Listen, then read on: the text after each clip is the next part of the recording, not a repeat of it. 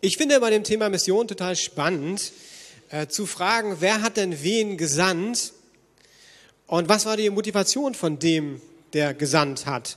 Denn wenn wir das Thema Mission, Gesandte angucken, gibt es ja nicht nur christliche Gesandte oder Botschafter, gibt ja alles Mögliche. Da ne? gibt zum Beispiel Firmenbotschafter. Ne? Also Adidas, habe ich irgendwann mal gelesen, hat dann einen Firmenbotschafter in den USA. Warum? Na, die wollen neue Märkte erobern. Also Motivation, die wollen mehr Geld machen.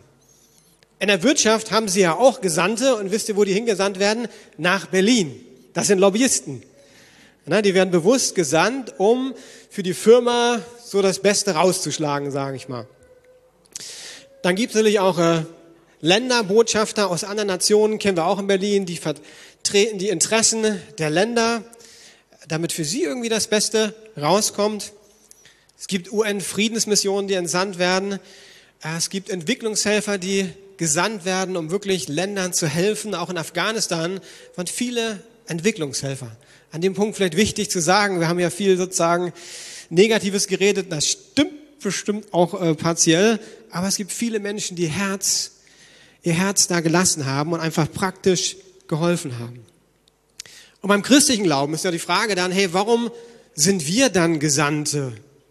Wer sendet uns? Und was ist die Mission, von dem, der uns gesandt hat oder die Motivation? Und da will ich kurz mal darauf eingehen.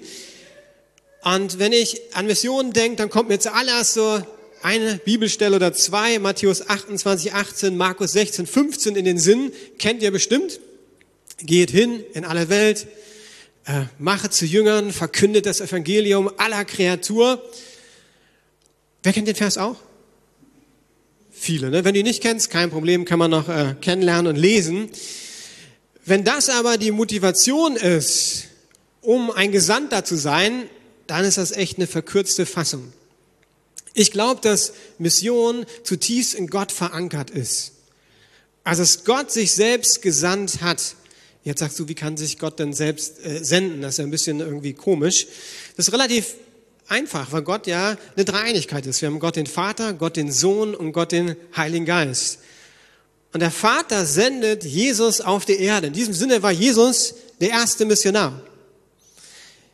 Ich lese mal aus Johannes 3, 16, 17 bekannte Verse. Denn Gott hat die Welt so sehr geliebt, dass er seinen einzigen Sohn hingab, damit jeder, der an ihn glaubt, nicht verloren geht, sondern das ewige Leben hat. Jetzt kommt der zweite Vers, wichtig. Gott sandte, also Jesus war gesandt von Gott dem Vater, seinen Sohn nicht in die Welt, um sie zu verurteilen, sondern um sie durch seinen Sohn zu retten. Also hier kommt ganz viel von der Motivation raus. Warum hat Gott seinen Sohn gesandt? Warum ist Mission überhaupt existent? Mission ist existent, weil Gott sagte, ich möchte dich retten. Es geht um dich. Dass er gesagt hat, diese Kluft zwischen Gott und mir, die durch den Sündenfall gekommen ist, die soll überbrückt werden. Und da gibt es nur einen Weg. Jesus muss kommen. Er stirbt am Kreuz. Ich verkürze das ganz schnell.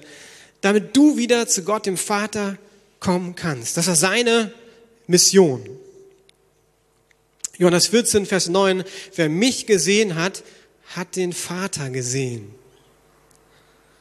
Johannes 14, Vers 6, Jesus sagt zu ihm, ich bin der Weg, die Wahrheit und das Leben. Niemand kommt zum Vater, außer durch mich. Die Mission von Jesus, der erste Missionar. Und was ist die Motivation? Nicht, dass es Gott besser geht, dass Gott sagt, hey, ich brauche in Berlin noch ein paar Leute, die für mich hier so irgendwie Promotion machen. Lukas Gemeinde ist doch nicht schlecht, das sind so ein paar hundert Leute, die kann ich gut gebrauchen. Das war nicht seine Intention. Seine Intention, was er gesagt hat, die Berliner, die kennen Gott nicht. Deshalb möchte ich meinen Sohn senden, damit sie mich kennenlernen. Jetzt Jesus nicht in der heutigen Zeit gekommen, aber das war der Sinn, warum er gekommen ist. Und mich hat bewegt diese Leidenschaft in diesem Statement. Also Jesus gibt sein Leben, damit ich zu ihm kommen darf. Und das ist der Herz, das Herz, der Kern von Mission. Und dann merke ich, boah, das ist 100% Liebe. Matthias hat letzte Woche gesagt, wenn ihr ihn kennen würdet, ähm, wenn ihr mich kennen würdet, so richtig, hm. Und dann sehe ich diesen Bibelvers und merke, dass 100% Liebe da für mich. Nicht nur für die ganze Welt, sondern für dich. Dass Jesus kommt und sagt, ich nehme mal Richard, äh, ich weiß, das kann ich. Jesus ist gekommen und er ist gestorben für Richard. 100% Liebe. Das war seine Mission. Und das hat mich bewegt, dass ich dachte, Mann, das ist der Kern der Mission. Jesus kommt für mich. Er gibt alles, sein ganzes Leben. Das war seine Mission. In dem Sinne war der erste Missionar. Und dann geht's weiter, dass der Heilige Geist gesandt wird. Lukas 24, 49. Nun werde ich euch den Heiligen Geist senden, wie mein Vater es versprochen hat. Ihr aber bleibt hier in der Stadt, bis der Heilige Geist kommen und euch mit Kraft aus dem Himmel erfüllen wird. Also wieder senden, ne? den Heiligen Geist senden. Der Heilige Geist wurde gesandt. Auch eine Form von Mission. Johannes 14, 26, das gleiche. Aber der Tröster, der Heilige Geist, den mein Vater senden wird in meinem Namen, der wird euch alles lehren, euch an alles erinnern, was ich euch gesagt habe. Also warum kommt der Heilige Geist? Er kommt, damit du befähigt wirst, die gute Nachricht von Jesus weiterzugeben. Und jetzt schaut euch mal die Reihenfolge an, die hat mich fasziniert. Also wir haben hier Gott den Vater, der sendet Jesus. Die beiden senden den Heiligen Geist. Der Heilige Geist rüstet mich aus. Okay, nochmal. Gott Vater, Gott Sohn, Heiliger Geist rüstet Richard aus. Da denke ich doch, da ist irgendwas falsch gelaufen. Also ich würde mich doch nie in die Reihenfolge stellen, Gott Vater, Jesus, Heiliger Geist rüstet mich aus. Also, ja, also so wichtig bin ich dann doch nicht, ne? Aber genau das ist es. Eigentlich hat Gott alles getan. Der Auftrag war in sich erfüllt. Aber er sagt, ich möchte dich benutzen. Das ist wie ein Staffellauf, dass wir das Staffelholz kriegen und dass Jesus sagt, hey, du bist jetzt mein Botschafter, wie Paulus das ausdrückt, an Christi Stadt. 2. Korinther 5, Vers 20. So sind wir Botschafter Christi. Und Gott gebraucht uns, um durch uns zu sprechen. Wir bitten inständig so, als würde Christus es persönlich tun. Lasst euch mit Gott versöhnen. Ich mag die Übersetzung. Ähm, also wir sind Botschafter und äh, wir sollen so tun, als würde es Christus persönlich tun. Also er war der erste Missionar und wir folgen in seinem Auftrag. Anders formuliert, du bist Gottes Bodenpersonal. Und das hat mein Pastor gesagt, er hat kein anderes Bodenpersonal. Das hat mich damals berührt. Ähm, du und ich, ich und du. Das ist sein Bodenpersonal. Könnte man wieder sagen, Gott, hast du nicht irgendwas schief gemacht? Also, also, also ist da was schief gelaufen? Ähm, gibt doch bestimmt bessere als dich und mich, ne? Aber nee, nee. Gott sagt, der Heilige Geist soll dich ausrüsten, mich ausrüsten, damit wir Botschafter sind. Und das Herausfordernde ist, dass du dir nicht aussuchen kannst, ob du ein Botschafter bist oder nicht. In dem Moment, wo du Christ bist, bist du ein Botschafter. Die Frage ist nur, was für ein Botschafter bist du? Wenn jemand Botschafter von einem Land ist, es gab mal vor ein paar Jahren äh, so einen Skandal hier in äh, Berlin von einem Botschafter, vielleicht nennt sich der eine oder andere. Ich kann nicht sagen, ich bin Botschafter von dem und dem Land und dann in der Freizeit mache ich das und das. Warum? zumindest wenn es ein bekannteres Land sind, sind die Medien gut unterwegs und dann, buff, kann ja gar nicht sein, dass der das und das gemacht und getan und gesagt hat. Ich glaube, ans Christen ist es genauso. Also Berliner wissen nicht genau, was ein Christ ist, aber wenn du sagst, du bist Christ, da geht bei denen so eine Antenne an. Und zumindest wissen sie, ja, irgendwie Nächstenliebe und, und freundlich sein, vergeben, das, das sollte doch vorhanden sein. Ne? Ja, und dann äh, geht das Fernrohr bei denen an und die schauen so, was machst du denn so, ne? Das heißt, die Frage ist nicht, sind wir Botschafter? Die Frage ist nur, welche Botschafter sind wir? Und da kommt der Heilige Geist ins Spiel, der sagt, ich will dich ausrüsten. Du bist nicht alleine unterwegs. Wir repräsentieren Gott auf der Erde. Das ist der Auftrag an alle Christen. In diesem Sinne sind wir alle Missionare. Gottes Mission ist nicht ein Sonderauftrag für einige äh, Auserwählte, die irgendwie irgendwo in anderen Ländern unterwegs sind. Wenn du Christ bist, bist du Missionar. Da gibt's gar keine andere Alternative. Aber wir sind ja in der Reihenfolge, ne? Und Jesus war der erste Missionar. Von daher, ich weiß nicht, was dein Bild von Mission ist, aber nimm einfach mal Jesus als Vorbild. Und äh, dann bist du gut unterwegs. Und dann überleg dir, hey, was war die Motivation von Gott? Hey, die war 100% Liebe. Es geht nicht darum, dass wir irgendwas tun müssen, das glaube ich nicht. Ich glaube eher darum, wenn wir diese Liebe ergriffen haben, dann wollen wir sie weitergeben. Lustiges Beispiel von meinem Nachbarn, er sammelt Briefmarken.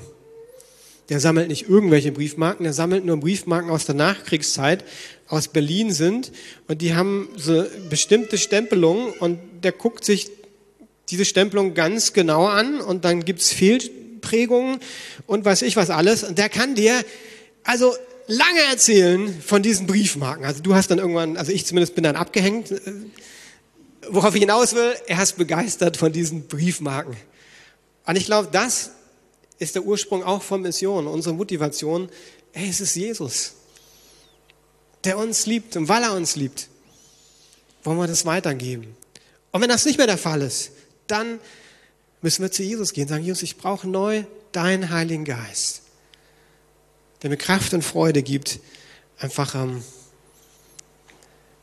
dein Evangelium in Wort und Tat weiterzugeben.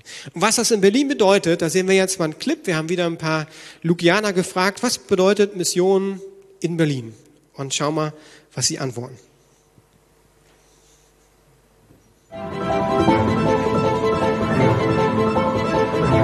Mission bedeutet in dem Sinne, dass man ähm, seinen Nachbarn, seinen Freunden, die Jesus noch nicht kennen, oder ähm, ja, seinen Volleyballfreunden von Jesus erzählt und äh, dort Zeugnis gibt und es einfach vorlebt, sein Glauben.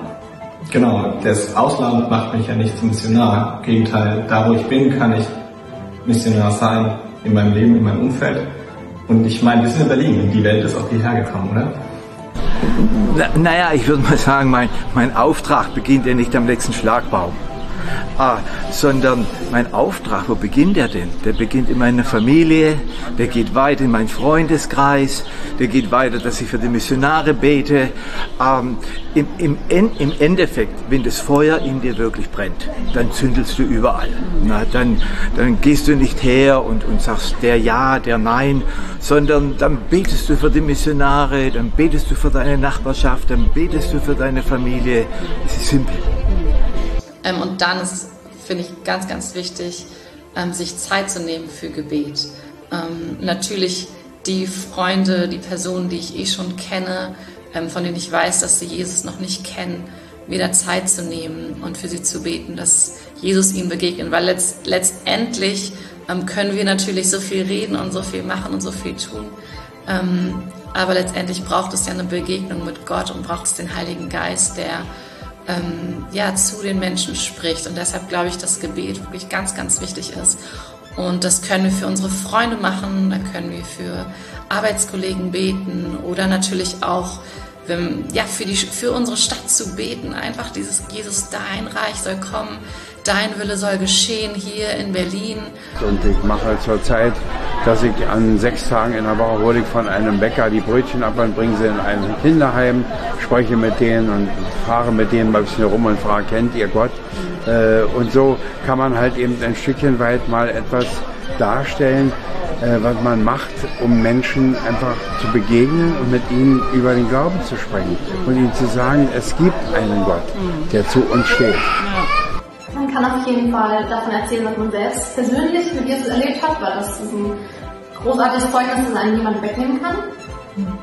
Genau. Ich wüsste nicht, wer meine Arbeitskollegen ansprechen würde zu dem Thema, wenn wir nicht vor Ort sind, da sind, wo wir sind. Mhm. Genau.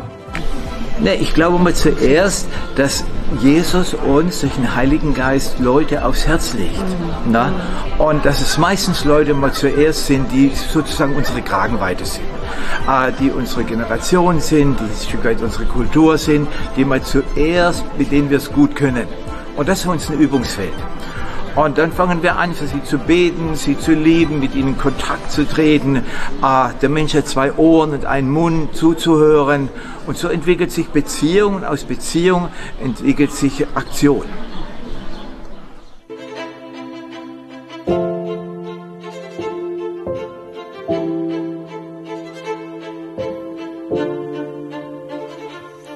Ich finde, Helmut hat das super zusammengefasst am Ende. Was ist unser Auftrag? Beten. Bete einfach für dein Umfeld. Und ich weiß manchmal so, man betet so lange. Lass uns einfach dranbleiben. Lieben. Lass uns doch einfach unsere Nachbarn, unsere Firmenkollegen, wo du bist, lieben. Gottes Liebe verschenken.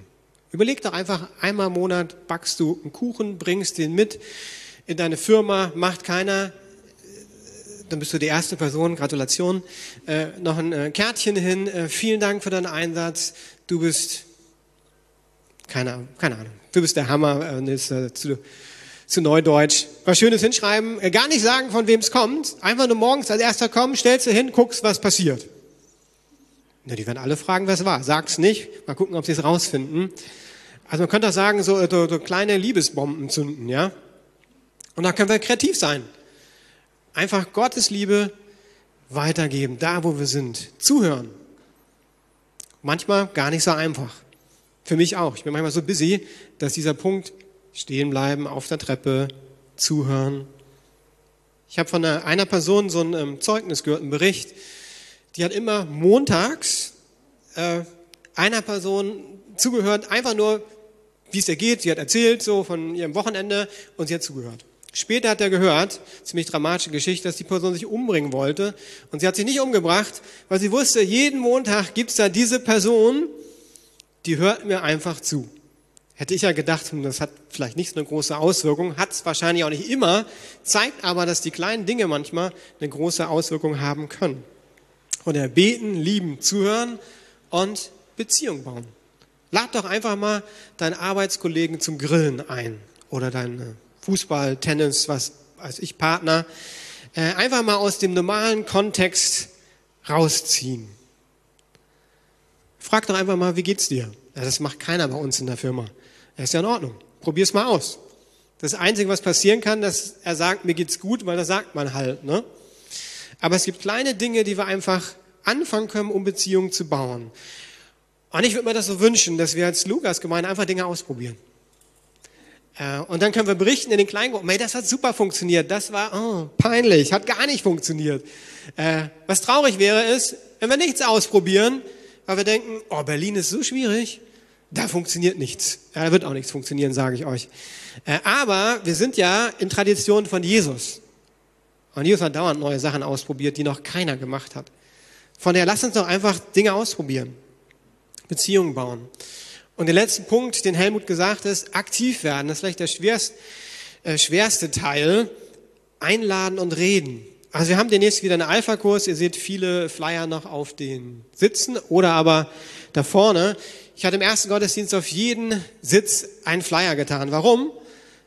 Weil ich weiß, dass eine Tradition bei uns in Lukas-Gemeinde ist, dass wir äh, Flyer an Kühlschränke ran äh.